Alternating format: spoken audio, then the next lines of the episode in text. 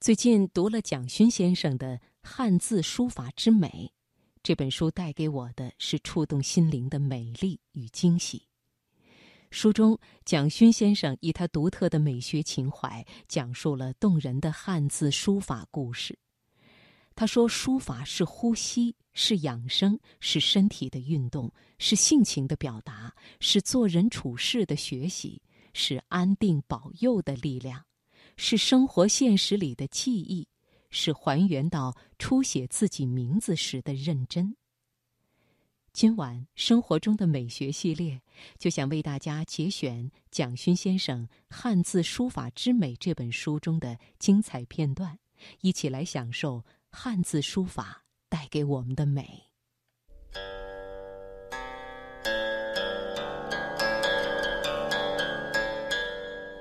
一张琴。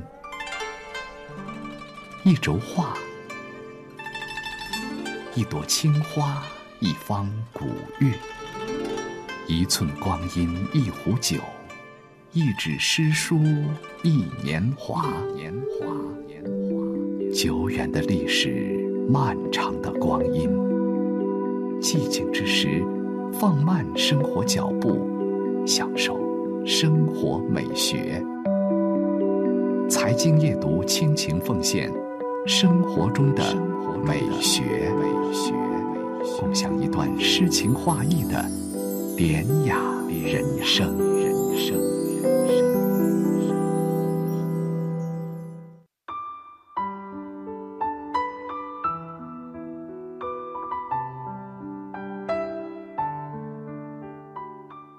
汉字书法的练习，大概在许多华人心中都保有很深刻的印象。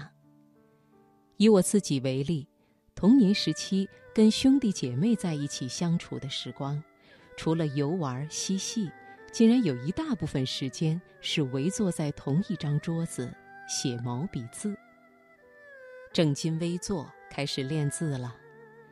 上、大、人，一些简单的汉字，用双钩红线描摹在九宫格的练习簿上。我小小的手笔还拿不稳，父亲端来一把高凳，坐在我后面，用他的手握着我的手。我记忆很深，父亲很大的手掌包覆着我小小的手，毛笔笔锋事实上是在父亲有力的大手控制下移动。我看着毛笔的黑墨，一点一滴。一笔一画，慢慢渗透，填满红色双钩围成的轮廓。父亲的手非常有力气，非常稳定。我偷偷感觉着父亲手掌心的温度，感觉着父亲在我脑后均匀平稳的呼吸。好像我最初书法课最深的记忆，并不只是写字。而是与父亲如此亲近的身体接触，一直有一个红线框成的界限存在。垂直与水平红线平均分割的九宫格，红色细线围成的字的轮廓，红色像一种界限。我手中毛笔的黑墨不能随性逾越红线轮廓的范围。九宫格使我学习界限、纪律、规矩。童年的书写是最早对规矩的学习。规是曲线，矩是直线，规是圆，矩是方。大概只有汉字的书写学习里，包含了一生做人处事漫长的规矩的学习吧。学习直线的耿直，也学习曲线的婉转；学习方的端正，也学习圆的包容。东方亚洲文化的核心价值，其实一直在汉字的书写中。最早的汉字书写学习，通常都包含着自己的名字，很慎重的拿着笔在纸上一笔一画写自己的名字。仿佛在写自己一生的命运，凝神屏息，不敢有一点大意。一笔写坏了、歪了、抖了，就要懊恼不已。我不知道为什么“蒋”这个字的上面有草字头。父亲说：“蒋是茭白，是植物，是草本，所以上面有草字头。”勋的笔画繁杂，我很羡慕别人姓名字画少、字画简单。当时有个广播名人叫丁一，我羡慕了很久。写篡宝字碑写久了，很佩服书写的人。篡笔画这么多，不觉得大，不觉得繁杂；子笔画这么少，这么简单，也不觉得空疏。两个笔画差这么多的字并放在一起，都占一个方格，都饱满，都有一种存在的自信。名字的汉字书写，使学龄的儿童学习了不可抖的慎重，学习了不可歪的端正。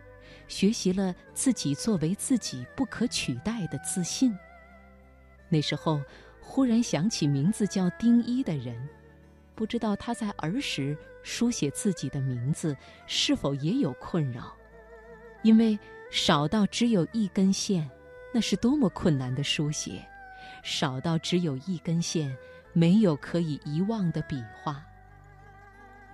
长大以后写书法。最不敢写的字就是“上大人”，因为笔画简单，不能有一点苟且，要从头慎重端正到底。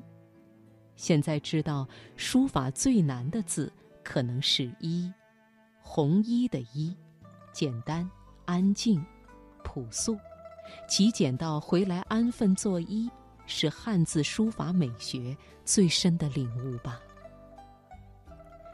大部分的人可能都忘了儿童时书写名字的慎重端正、一丝不苟。随着年龄增长，随着签写自己的名字次数越来越多、越来越熟练，线条熟极而流滑，别人看到赞美说：“你的签名好漂亮。”但是自己忽然醒悟，原来。距离儿童最初书写的谨慎、谦虚、端正，已经太远了。签名签得太多，签得太流熟，其实是会心虚的。每次签名流熟到了自己心虚的时候，回家就想静坐，从水柱里舀一小勺水，看水在赭红砚石上滋润散开。离开溪水很久很久的石头，仿佛忽然唤起了在河床里的记忆，被溪水滋润的记忆。我开始磨墨，松烟一层一层在水中散开，最细的树木燃烧后的微粒微尘，成为墨，成为一种透明的黑。每一次磨墨，都像是找回静定的呼吸的开始，磨掉急躁，磨掉心虚的慌张，磨掉杂念，知道磨才是心境上的踏实。我用毛笔如墨时，那死去的动物毫毛仿佛一一复活了过来。笔锋触到纸，纸的纤维也被水渗透。很长的纤维，感觉得到像最微细血脉的毛细现象，像一片树叶的叶脉，透着光，可以清楚知道养分的输送到了哪里。那是汉字书写吗？或者是我与自己相处最真实的一种形式？许多年来，汉字书写对于我。像一种修行。我希望能像古代洞窟里抄写经文的人，可以把一部《法华经》一字一字写好，像最初写自己的名字一样慎重端正。我不断回想起父亲握着我的手书写的岁月，那些简单的上大人。也是我的手被父亲的手握着，一起完成的最美丽的书法。